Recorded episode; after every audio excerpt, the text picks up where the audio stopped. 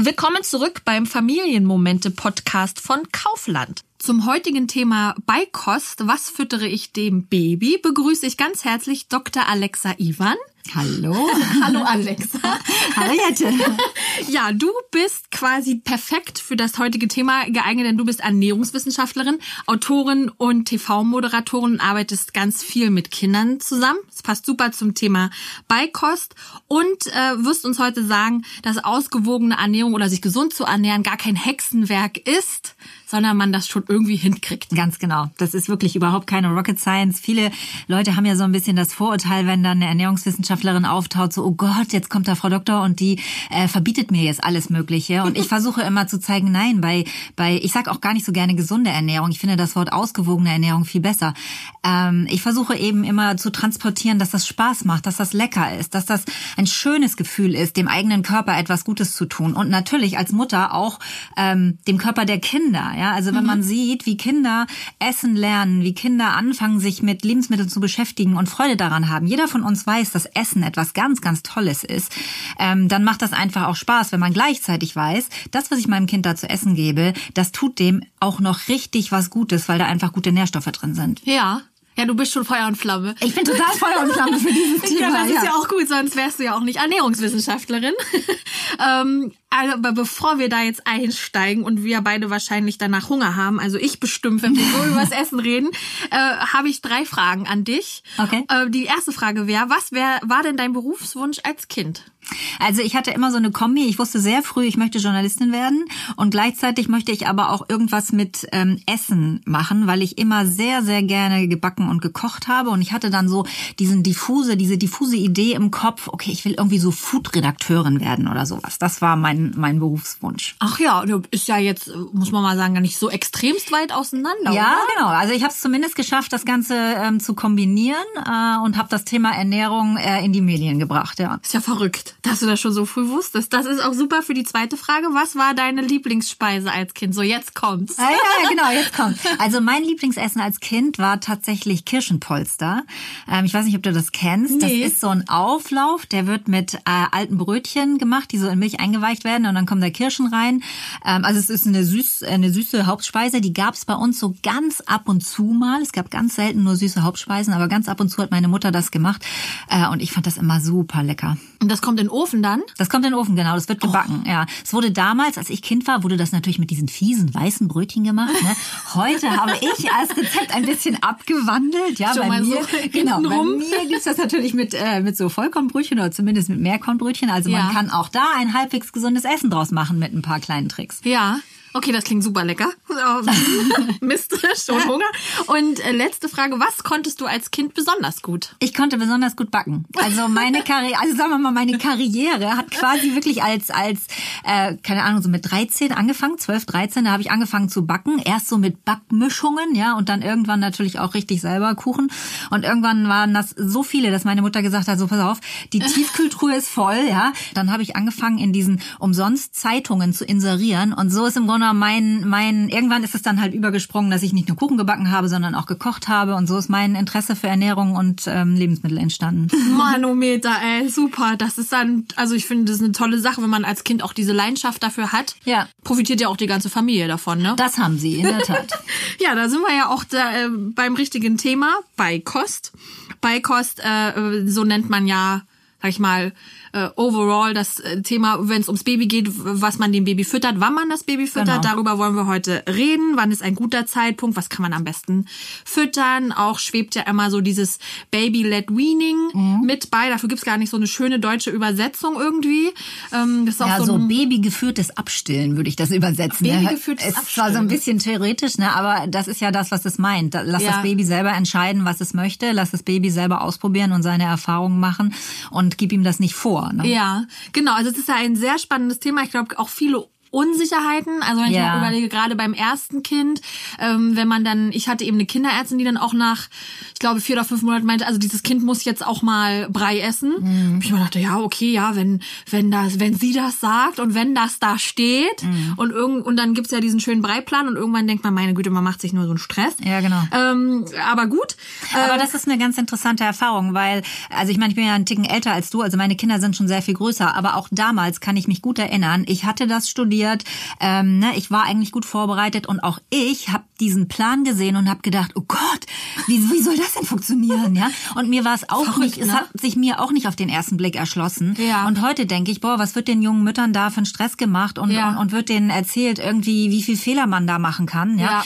Dabei ist es im Grunde genommen die natürlichste Sache der Welt, dass ein Kind irgendwann von der Milch auf normales Essen äh, umsteigt. Ne? Genau, und die Ärztin damals hat mir eben empfohlen, irgendwie was zwischen so, also ich würde sagen, sechster Monat war es schon. Mhm. Wann würdest du sagen, wann ist ein richtiger Zeitpunkt äh, für Beikost?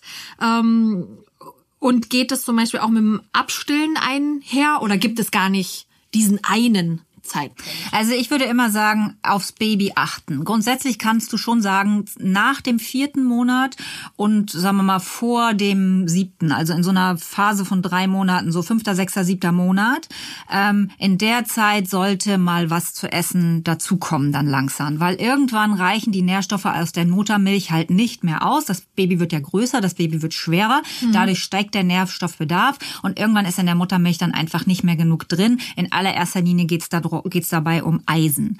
Na, du, das Baby wird im Bauch der Mutter mit Eisen versorgt. Eisen ist sehr, sehr wichtig zum Wachsen, zum Großwerden, für den Sauerstofftransport, für Zellbildung und solche Dinge. Im, im Bauch wird das Baby noch versorgt. Ja. Über die Muttermilch wird aber sehr wenig Eisen ans Baby abgegeben. Das heißt, der Säugling verbraucht im Grunde genommen in den ersten Monaten seine Eisenvorräte. So, und irgendwann sind die halt leer und dann braucht das Baby von außen ein bisschen Eisen. Und Ja. was halt ganz wenig Leute wissen ist, ähm, so ein Baby von sechs Monaten hat im, also im Verhältnis zu seiner Grö Körpergröße, ja, den höchsten Eisenbedarf in seinem Leben. Also wir als Erwachsene zum Beispiel, wir brauchen, um jetzt mal das greifbar zu machen, Ja. wir als Erwachsene, wir brauchen so 10 bis 15 Milligramm Eisen pro Tag. Das Baby braucht acht. Ja, Mhm. Wahnsinn. und jetzt überleg Ja. mal, dass wie viel weniger das Baby isst als wir. Ja. Das heißt, da muss dann irgendwann was zu essen dazu. Das schafft man. Das geht einfach nicht mehr nur noch über die Milch. Ja. Aber ich würde immer auf die Signale des Babys ähm, achten. Äh, Du wirst es sicherlich bestätigen aus der Erfahrung, das erste Kind ähm, fängt sehr viel später an, sich für was zu essen zu interessieren, als das zweite, dritte und vierte, wo dann schon drei andere Kinder am Tisch Mhm. Ja. sitzen, ja, und Kinder erkennen Kinder Ja. und das Baby sieht, also auch so ein halbes, ein Baby von einem halben Jahr, erkennt, dass das andere Kind sich was in den Mund steckt und Ja. fängt an, Interesse daran Futterneid. genau so zu entwickeln. Ja. Das erste Kind fängt in der Regel ein bisschen später damit an. Ja. Ich würde immer sagen, du kannst ein Kind sechs Monate voll stillen. Das ist überhaupt gar kein Problem. Wenn es aber mit viereinhalb Monaten immer schon, wenn du es auf dem Schoß hast, nach deinem Essen greift, ja, dann lass es doch mal in so eine Kartoffel reingreifen und dann guck doch mal, was passiert. Ob es sich das in den Mund steckt oder ob es damit rumspielt, ob es das noch nicht als was zu essen erkennt. Das würde ich relativ individuell handhaben und da muss man sich wirklich keinen Stress mitmachen. Ja, das stimmt. Und gibt es ähm, Anzeichen für, also gibt es irgendwelche Entwicklungen, die so ein Baby gemacht haben muss? Also ich sag's jetzt noch, für mich dunkel. Ich glaube, es musste sich entweder vom Rücken auf den Bauch drehen oder vom Bauch auf den Rücken, weil dann irgendwie was mit der Zunge anders läuft. Genau, also du, du merkst es halt, wenn ein Baby beim Stillen oder auch beim Saugen aus der Flasche, das ist eine andere Bewegung, die es mit der Zunge macht, als wenn es etwas vom Löffel ablecken muss. Und viele Babys haben ja am Anfang auch Schwierigkeiten, das mit dem Löffel da zu, zu kapieren. Ne? Was muss ich jetzt eigentlich machen? Das ist, Ja. es ist halt was anderes, als wenn ich irgendwo dran, dran sauge. Ähm, und deswegen kommt, glaube ich, auch dieses, dieses Baby-led Weaning, dass man sagt, okay, lass es es einfach selber entscheiden, lass es die Kartoffel oder die Möhre in die Hand nehmen und dann den Finger ablecken oder wie auch immer, Ja. um zu gucken, okay, das kann ich essen, das kann ich runterschlucken einfach. Ne? Gerade Babys, die vielleicht sogar ein bisschen Schwierigkeiten haben mit äh, dem Löffel. Aber im Alter von sechs Monaten, so können das eigentlich alle Babys, das äh, müsste gehen. Ja, und dass sie natürlich auch äh, zumindest auf dem Schoß sitzen können. Ne? Genau, sie sollten sitzen können. Ja. Genau. Also ein Baby im Liegen zu füttern, davon halte ich auch überhaupt nichts. Das macht ja gar keinen Sinn. Du willst selber auch nicht im Liegen essen. Das ist ja irgendwie nicht schön, ja. Ja, nee. Sondern runterschlucken hat was damit damit zu tun, dass ich aufrecht sitze, damit es auch rutschen kann. Ne? Ja, das stimmt. Und äh, würdest du sagen, also wir hatten es ja jetzt schon vorhin, dieser ominöse vorgegebene Breiplan. Ja. Äh, was, was, was hältst du davon? Findest du, ähm, das macht Sinn? Also ich kann mich auch noch total gut erinnern, wie verrückt ich mich gemacht habe, diese ganzen gefährlichen Allergien auszuschließen das war so dieser Plan, den ich irgendwie im Kopf hatte. Du musstest eine Woche durchtesten, immer Ja. eine Sache. Ja, genau. Und wenn du zwei Sachen getestet hast, kannst du die miteinander kombinieren. Kombinieren, Was ja. sagst du dazu, wenn man ein nicht vorbelasteter allergischer Mensch ist, also wenn man gar keine Allergien irgendwie in Ja. der Familie hat? Also die offiziellen Empfehlungen gehen heute dahin, dass man sagt, du kannst dich nicht vor Allergien schützen, wenn du ähm, das erst der Reihe nach einführst. Äh, Der Sinn, der dahinter steckt, und den finde ich nicht schlecht, egal ob du vorbelastet oder ob das Kind vorbelastet ist oder nicht. Wenn du es der Reihe nach machst, siehst du halt sofort, wenn es reagiert und du weißt dann, worauf es reagiert. Während wenn du gleich drei Komponenten zusammenmischst und es reagiert, dann weißt du ja nicht, waren es jetzt die Möhren, waren es die Zucchini oder war es der Fisch. Stimmt. Na? Also das weißt du ja nicht. Insofern, ich habe es auch damals so gemacht. Ich habe nicht eine Woche lang gemacht, aber ich habe immer so zwei, drei Tage und halt auch nur am Anfang. Ja, also Ja. irgendwann kommt dann ja wirklich der Zeitpunkt, du hast die Knipse auf dem Schoß und die greifen in deinen Teller. Ja. Und dann kannst du es ja auch schon gar nicht mehr so ganz kontrollieren, ja, wenn der Ja. dann mal eine Nudel äh, in den Mund steckt oder irgendwie eine Kartoffel oder ein Reis, was er vorher vielleicht noch nicht gegessen hat. Ne? Ähm, also ich würde ganz am Anfang würde ich schon mit einzelnen Geschmäckern anfangen auch äh, unter dem äh, Gedanken, dass so ein Kind ja durchaus lernen soll, so schmecken Möhren. Und Zucchini schmeckt anders. Ah und ja, Kartoffeln okay. alleine schmecken auch anders. Weißt du, wenn du das alles gleich zusammenmatschst, Ja. Dann ja. weiß das Kind ja eigentlich gar nicht, was es da ist. Natürlich weiß es das nicht mit acht Monaten Nee, nee, oder ich weiß, so, ne? was du meinst, Aber du weißt, was ich meine, dass, dass sie lernen, okay, man darf, vielleicht mögen sie auch Möhren lieber als zum Beispiel Brokkoli. Und das Ja. signalisieren die Kinder ja einfach auch. Ne? Oh ja. Und ähm, von daher finde ich das eigentlich schon ganz gut, wenn Komponenten einzeln gegeben werden, aber gar nicht so sehr aus, aus Allergieprophylaxe, ähm, sondern mehr einfach, um, zu, um dem Kind zu zeigen, das hat einen Lerneffekt einfach. Okay. Ne? Ja, siehst du mal, ein ganz neuer Ansatz. Ja. Verdammt, jetzt brauche ich noch ein Kind. Wir will doch noch ein fünftes Kind. Ähm, gibt es eine Situation oder hattest du das schon mal, wo Beikost gar nicht gefüttert, also wo man lieber sagt, nee, also nur stillen, gibt es Fälle, wo man sagt, Beikost ist eine ganz doofe Idee? Nein, also ein Kind muss ja äh, muss ja irgendwann essen lernen. Da führt ja mal Mhm. kein Weg dran vorbei. Wir müssen was essen in unserem Leben, sonst kommen wir nicht durch unser Leben. Ja. Und auch Kinder, die jetzt in irgendeiner Weise äh, eine Behinderung haben oder die retardiert sind oder so, auch die werden irgendwann langsam ans Essen rangeführt. Das mag ein bisschen später dann sein, je nachdem, was das Problem ist. Aber jedes Kind der Welt ähm, wird wird essen lernen. ja. Und Ja. das ist auch etwas, wo ich, wo ich bei den, den gerade den jungen Eltern so ein bisschen den Druck rausnehmen äh, würde einfach. Ähm, man kann nicht so wahnsinnig viele Fehler machen in der Zeit. Es gibt natürlich ein paar Dinge, die sollte man Kindern im oder die darf man Kindern im ersten Lebensjahr nicht füttern. Darüber können wir ja gleich noch sprechen. Genau.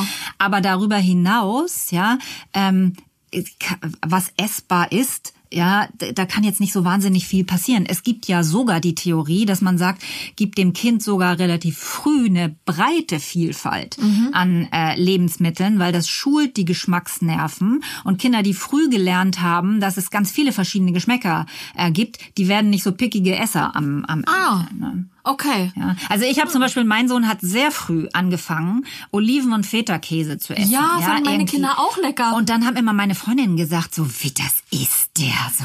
Und ich so, ja. Kann ja jetzt auch nichts machen, wenn er das mag. Ja. ja. Ähm, ich kann mich auch noch gut an eine Situation erinnern, da waren wir im Urlaub, da war er allerdings schon so vier. Ähm, da gab es Austern. Und dann hat er Austern gegessen. Und ich habe so kurz überlegt, okay, vier Jahre Austern, ist das jetzt ein Problem? ähm, ja, aber er hat dann da ne? drei, ja, die, die leben ja noch. Ne? Ach so, okay. Aber ich meine, mit vier Jahren ist ein Kind ja jetzt auch kein Baby mehr. Ne? Also Ja. insofern habe ich ihn das essen lassen. Alle Leute haben große Augen gemacht. Aber solche Sachen gibt es einfach. Ne? Ja. Also, dass Kinder ungewöhnliche Geschmäcker einfach auch haben. Ja, so what? Ne? Jeder Jack ist, anders, sagen wir in Köln. Ja, das ist schön. Jeder Jack ist anders. Ja, also meine eine Tochter, die ist vier, die mag total gerne so Camembert. Da habe ich auch einmal kurz überlegt, darf die das denn?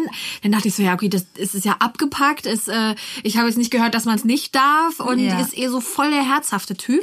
Ähm, und ich äh, habe auch eins gemerkt, also die Kinder sind ja ähnlich an die Beikost herangeführt worden, sage ich jetzt mal mit herzhaften Sachen, aber der Geschmack ist relativ schnell. Die eine ist total die Süße mhm. und es lag jetzt nicht daran, dass ich äh, irgendwie nur Obstbrei oder und die andere, ähm, die steht voll nur auf herzhafte Sachen und findet diese ganze herzhafte Küche super und ist dann ja. zum Beispiel auch eher der Chipsesser. Glaubst du, dass ob jemand eher ein süßer Typ ist oder ein herzhafter Typ, dass man das als Mama steuert oder dass man sich dann schlechtes Gewissen macht, weil man einmal zu oft den Joghurt gefüttert hat? Also ich glaube, es gibt ja bei, du, du kannst es quasi auf beide äh, in beiden Richtungen verbocken, sag ich mal so ein bisschen. Ne? Und zwar, und du kannst ja gar nichts dafür, ja? ja? Weil es gibt ja die Situation, also wenn du ein Kind wirklich ausnahmslos mit süßen Sachen ernährst, wird es höchstwahrscheinlich süß gut finden, weil Babys süß ja mal per se gut finden, weil ne, diese Muttermilch ist ja schon süß. Mhm. Es gibt ja aber auch die genau, genau umgekehrte äh, Nummer, wenn du kleinen Kindern ständig den Süßkram verweigerst, mhm. ja,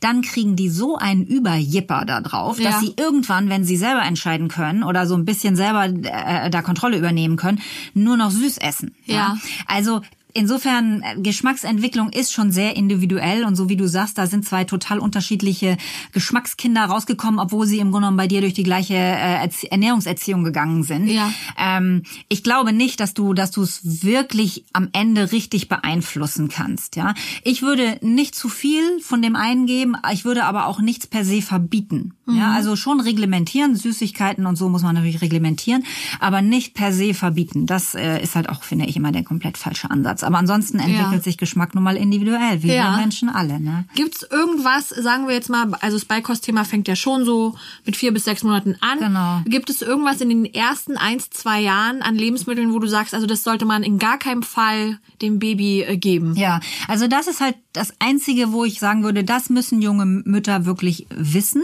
An erster Stelle stehen da natürlich rohe Lebensmittel. Also keine rohen Eier, kein roher Fisch, kein rohes Fleisch, äh, kein Rohmilchkäse, Rohmilch, Vorzugsmilch, solche Dinger. Das kann Keime enthalten, die für Babys ähm, sehr gefährlich sind. Mhm. Dann kommt äh, Honig immer. Mhm. Ähm, Honig gilt ja immer so ein bisschen als der bessere Zucker. Mhm. Das kann man auch in Frage stellen, aber gerade für kleine Babys unter einem Jahr ist Honig sehr gefährlich, weil Honig kann ein bestimmtes ähm, Bakterium enthalten, was im Darm der Babys einfach auskeimt und da das Immunsystem noch nicht so gut arbeitet wie unseres, das muss ja auch sich erst entwickeln, ja. kann das eine sehr, sehr fiese Krankheit, den sogenannten Säuglingsbotulismus auslösen. Ähm, den wünscht sich niemand. Da kommt es zu so Schluckbeschwerden und Atem, äh, also die können nicht mehr richtig atmen, das lähmt oh die Muskulatur. Okay. Das ist sehr, sehr selten, aber man kann es eben gerade bei kaltgepressten oder kaltgeschleudertem Honig nicht ganz ausschließen, deswegen Honig raus aus der Babynahrung. Ja. Ähm, ich würde im ersten Lebensjahr auch noch keine ähm, keine Kuhmilch geben. Also mhm. ich würde schon bei der, wenn man abgestillt hat auf und und, und sagt so, es soll aber natürlich weiterhin Milch in die Ernährung, ähm, entweder noch mal weiter stillen bis zum Ende des ersten Lebensjahres, ja, also mhm. das, was an Milch noch getrunken werden soll, über die Muttermilch decken oder eben oder eben äh, Säuglingsnahrung mhm. nehmen, weil Kuhmilch, ähm, das Kuhmilch-Eiweiß ist schon ein ein sehr potentes Allergen und ähm, Kuhmilch ist auch von der Nährstoffzusammensetzung nicht ganz so ideal für die kleinen äh, Kinder. Also das würde ich okay. auch erst nach dem ersten Lebensjahr ähm, einführen. Ja. Ich wäre aber rohe Eier, hatte ich glaube ich gesagt. Ne? Genau, rohe Eier würde ich auch nicht. Es gibt manchmal so Rezepte, da wird so ein rohes Eigelb ja. drunter gemischt. Ja, würde ich nicht machen im ersten Lebensjahr. Wäre mir mhm. ehrlich gesagt mit Salmonellen und so auch zu gefährlich.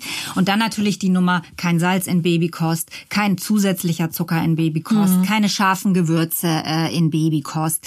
Ich würde auch kleinen Babys, also was heißt kleinen Babys? Also in dem Moment, wo sie dann sagen wir mal so acht, neun Monate sind und und selber zugreifen können, ja, ja. Klein, keine so so stückigen Sachen geben geben wie Nüsse oder so, mhm. was die noch nicht kauen können. Da können ja. sie sich halt verschlucken. Ne? Das müssen junge Mütter wissen.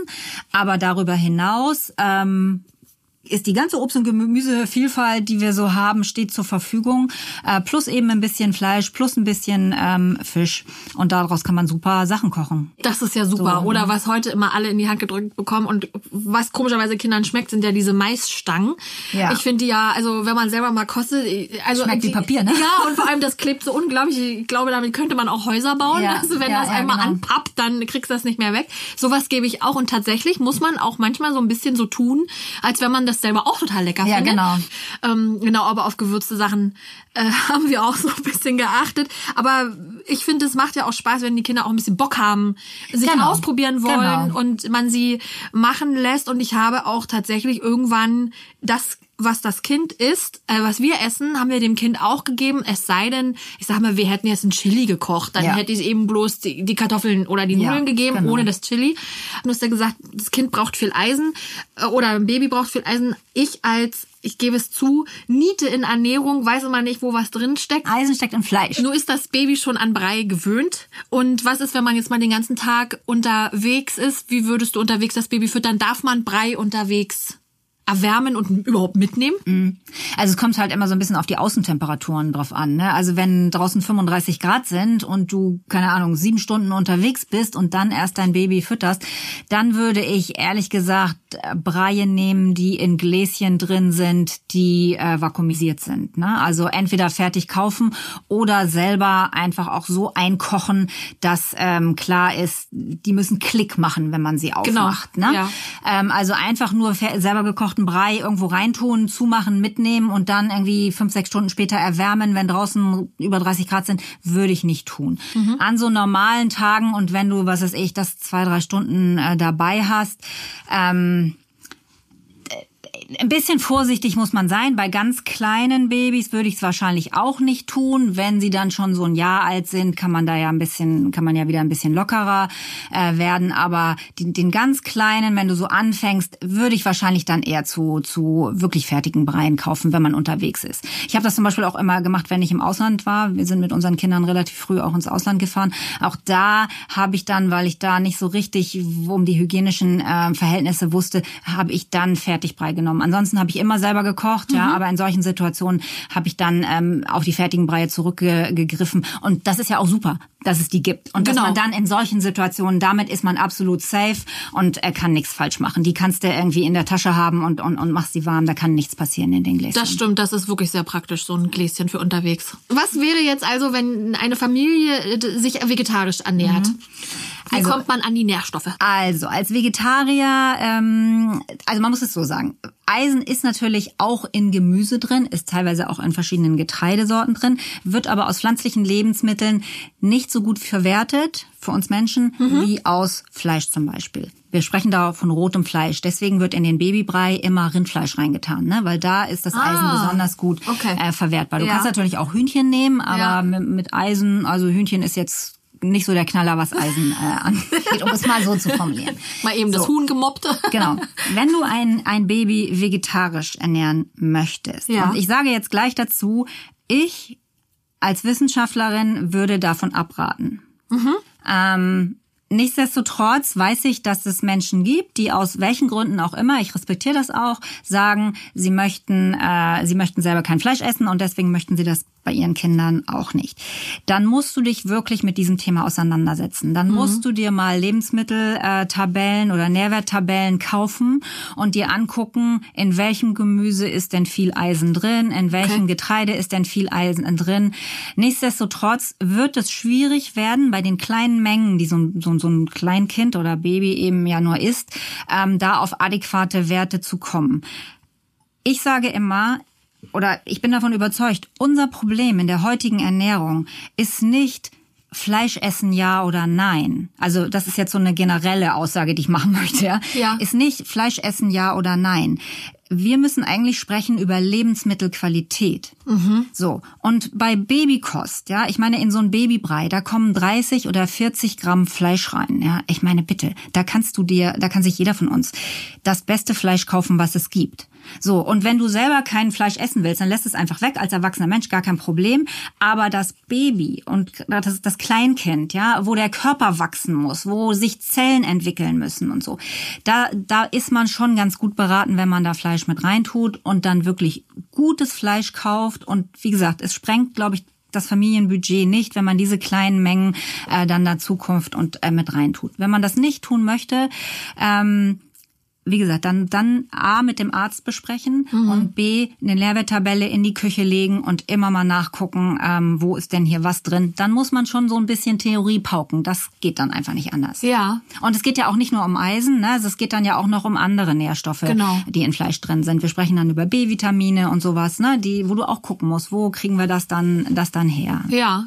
Also das kommt schon nicht so von ungefähr, dass die Experten sagen, ne, wir machen, wir fangen an mit, was weiß ich, Möhren und Kartoffeln und wir tun dann irgendwann das Fleisch rein, weil das Kind Eisen braucht und wir tun ein bisschen Orangensaft dazu, da ist Vitamin C drin, weil mhm. dann wird das Eisen noch mal besser aufgenommen. Ja, das habe ich in der Schwangerschaft gelernt. Genau. Nicht die Eisentablette so runterschlucken, genau. sondern immer mit Orangensaft. Mit Orangensaft oder eine Orange essen oder Erdbeeren ja. essen, irgendwas, wo Vitamin C drin ist, dann wird das halt, wird das halt besser aufgenommen. Ne? Ja. Aber man muss eben sehen, so ein, ein, ein Baby oder ein Kleinkind ist kein kleiner Erwachsener. Mhm. Ne? Das, was, was wir machen können mit unseren Körpern und was wir vielleicht auch ausgleichen können durch Supplemente, das würde man bei einem kleinen Kind so nicht tun wollen. Ja? Mhm. Lass die auf natürliche Weise äh, aufwachsen und da gehört schon ein bisschen Fleisch dazu. Das sind ja keine großen Mengen, das ist ja nicht viel. Ja, ne? das stimmt. So.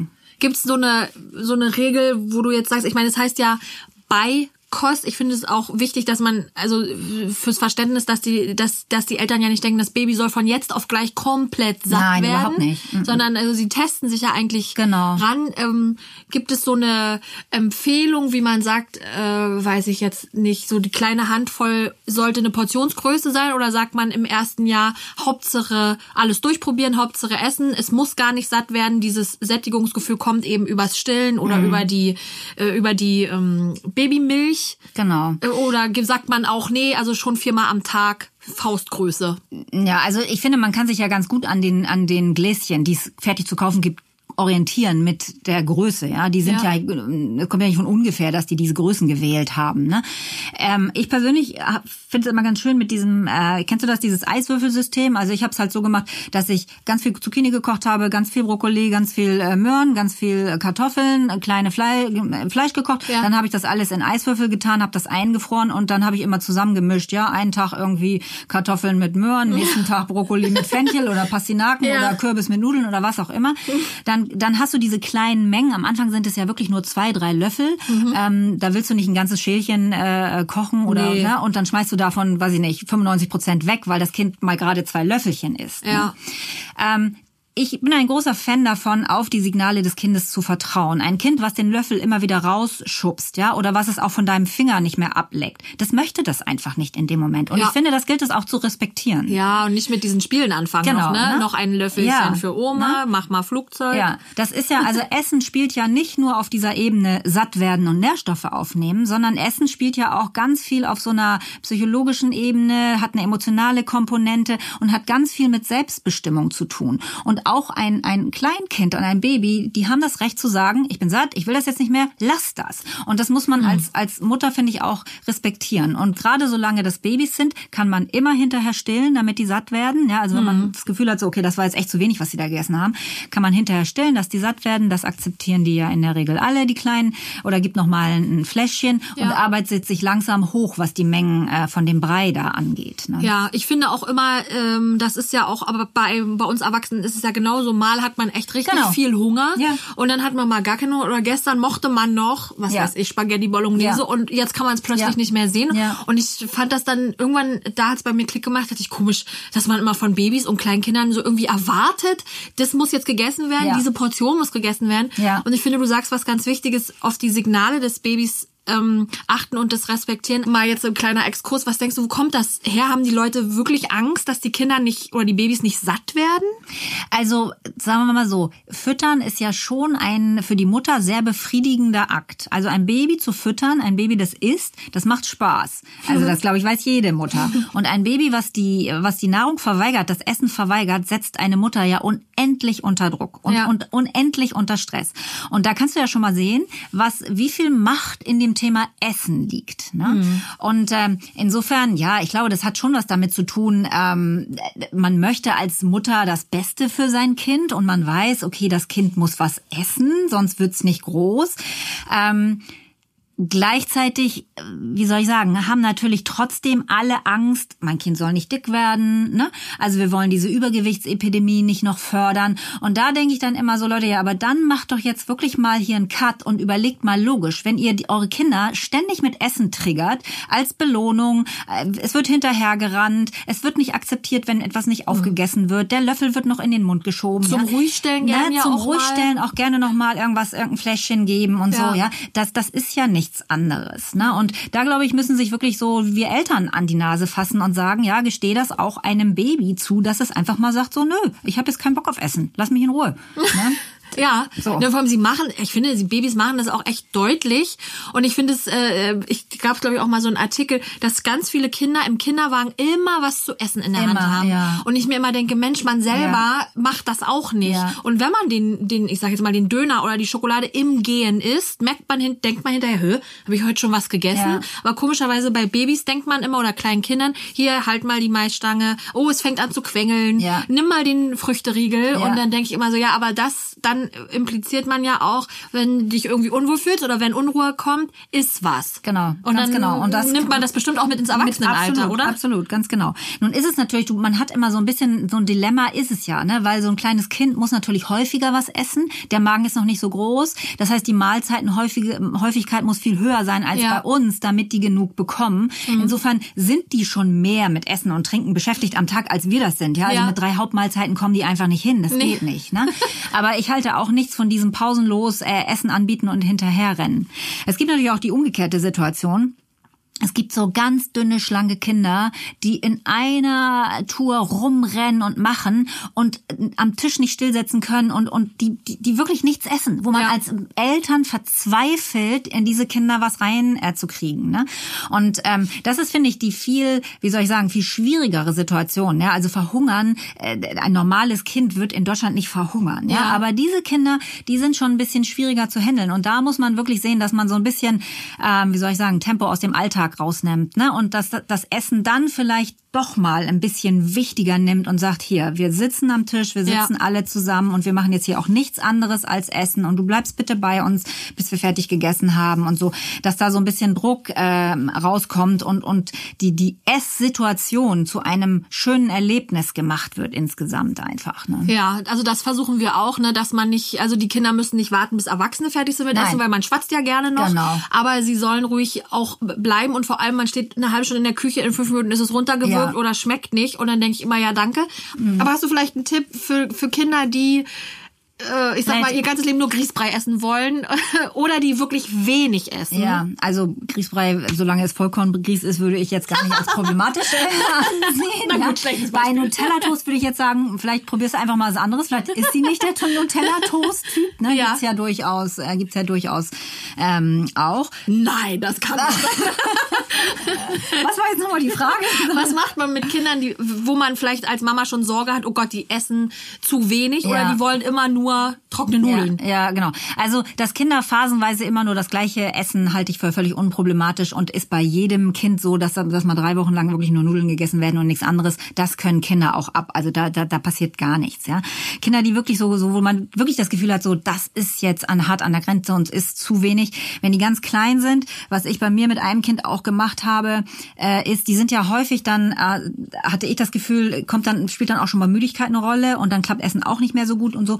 Und ich habe dann wirklich so Sachen gemacht, ähm, dass ich das komplett püriert habe und in eine Flasche getan habe und den Nuki aufgeschnitten ja. habe, so dass wirklich der dicke Brei da durchging und ähm, beziehungsweise ich habe es dann ein bisschen verdünnt und dann habe ich wirklich Fisch mit Kartoffeln und Fenchel aus der Flasche gefüttert. Das ging dann irgendwie noch rein, weil dieses Saugen war dann doch der vertrautere Akt einfach und damit äh, konnte ich ihm dann Mittag, es war unser unser Sohn, konnte ja. er ein Mittagessen essen, obwohl der einfach so schon viel zu müde war und nie mehr, also in der Situation nichts mehr vom Teller gegessen hätte einfach. Ja. Ne?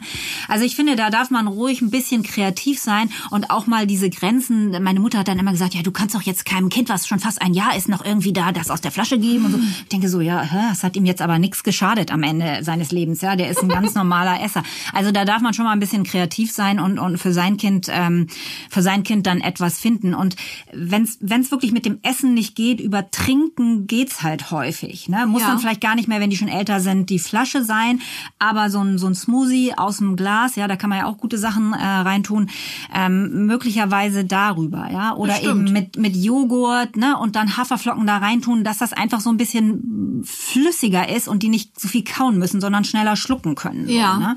Also mit sowas würde ich rumexperimentieren. Ja, das ist eigentlich äh, ein ganz guter Tipp, weil zum Beispiel tatsächlich. Also diese, ich mache oft so ein so ein ähm, aus gefrorenen Mangostücken mit ein bisschen griechischen Joghurt und Ja. Milch, so eine Art äh, Mangolassi. Ja. Das äh, süffeln die weg wie Ja. nix. Würde ich denen kommen mit Mango pur oder äh, mit Joghurt. Hier ist mal Joghurt, dann gucken die mich an und denken Tschüss. Lass mal, ne? ja. Ja, genau. Also das tatsächlich funktioniert äh, schon auch ähm, und ich finde auch, ähm, das funktioniert natürlich beim Thema Beikost nicht mit einem Baby, wenn man sie so am an der Zubereitung ein bisschen beteiligt. Genau, genau. Aber das ist eher was für größere Kinder. Ja, das, jetzt, da, ne? da sind sie dann einfach schon ein bisschen größer. Aber man muss einfach sagen, es gibt auch Kinder, die verweigern das. Ne? Ja. Also es gibt auch Kinder, die haben da einfach keinen Bock drauf, haben da kein äh, Interesse dran. Und dann muss man, also Erziehung ist ja nun schon mal eine grundsätzlich eine Haus Herausforderung. Und diese Esserziehung, also Essen lernen ist einfach auch Erziehung.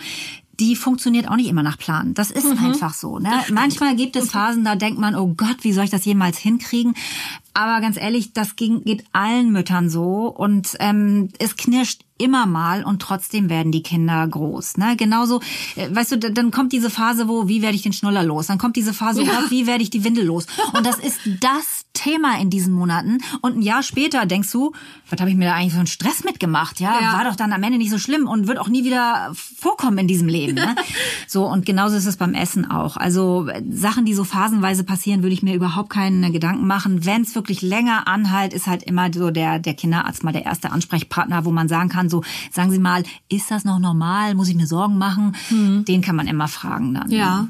Das finde ich ist eigentlich auch ein schönes, äh, ein schönes Fazit der ganzen Sache. Also, dass man wie immer im, im Familienleben, finde ich, oder im, im, im Mutter- oder Elternsein äh, ein bisschen den Druck rausnehmen und das total respektieren, wenn jemand sagt oder wenn das Baby signalisiert, du, gestern habe ich das ganze Glas weggeatmet und heute habe ich da gar keinen Bock drauf, dass man dann nicht denkt, na schön, jetzt habe ich das ganze Glas aufgemacht, na ja, gut, dann, dann Pech gehabt. Ja, Ja, dann ja. muss es eben mal weg und nicht das Kind noch Ja, nicht nötigen. persönlich nehmen. Ne? Ja. Also das ist ja auch was für viele Mütter finden, empfinden ja die Ablehnung, wenn das Baby das Essen ablehnt, so nehmen das so persönlich, so quasi wie eine persönliche Kritik. Nicht persönlich nehmen. Es ist einfach ein ganz normaler ähm, Vorgang. Ne? Ja. Und wenn man selber, wie soll ich sagen, ein entspanntes Verhältnis zu gutem Essen hat, ja, dann wird sich das früher oder später auch auf das Kind übertragen. Das, wenn es in so einem Umfeld aufwächst, hat es ja quasi gar keine andere Chance. Wenn du es jetzt in einem Satz sagen würdest, das Fazit zum Thema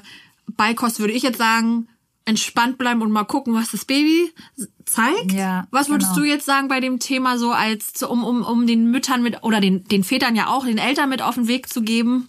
Also ich, äh, ich finde auch entspannt bleiben und es ist äh, für, für junge Eltern, aber auch für so eine Familie, finde ich, es ist immer eine große Chance, weil Babys natürlich viel Gemüse essen sollen. Der Babybrei wird ja sehr viel aus Gemüse gemacht und das ist für den Rest der Familie auch immer eine große Chance, mal neue Gemüsesorten wie so Pastinaken, Genau, Pastinaken kennt doch gar keiner. Kürbis und sowas. Butternut Kürbis kennt hier auch nicht so richtig jemand. Ja. Sowas mit rein äh, zu nehmen und da können alle dran äh, Spaß haben irgendwie. Ja, und wenn alle groß. Alle werden groß. In Deutschland wird jedes Kind groß. Da führt mal gar kein Weg dran vorbei. Und insofern müssen wir uns auch nicht so viel Sorgen machen. Ach, das ist doch schön. Und das ist so schön, dass jetzt auch gerade Mittagszeit ist und ich mich jetzt auf mein Essen freue. Wahrscheinlich darf ich, muss ich jetzt tapfer am Schokopudding gleich vorbeigehen, wenn ich jetzt an dich denke.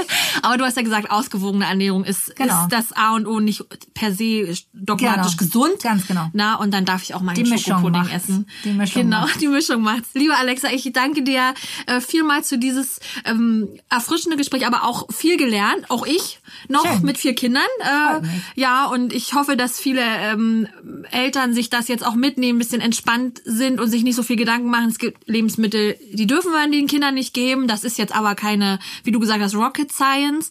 Und ansonsten, ähm, sage ich mal, guten Hunger. Genau. Danke dir, Jette. Weitere hilfreiche Tipps und Tricks rund um die Babyernährung und auch einen Ernährungsplan für Babys findest du in unserem Familienmomente-Portal. Den Link dazu gibt es in den Shownotes. In der Kaufland-Filiale deiner Wahl findest du außerdem ausgewogene Breie und Beikost für Babys. Vielen Dank fürs Zuhören. Ich hoffe, euch hat das Thema gefallen und ihr konntet viel Wissenswertes mitnehmen. Ich freue mich, wenn ihr auch in der nächsten Folge wieder mit dabei seid. Ihr habt Fragen oder Feedback? Mailt uns gern unter der E-Mail-Adresse, die ihr in den Shownotes findet. Bis ganz bald, eure Jette.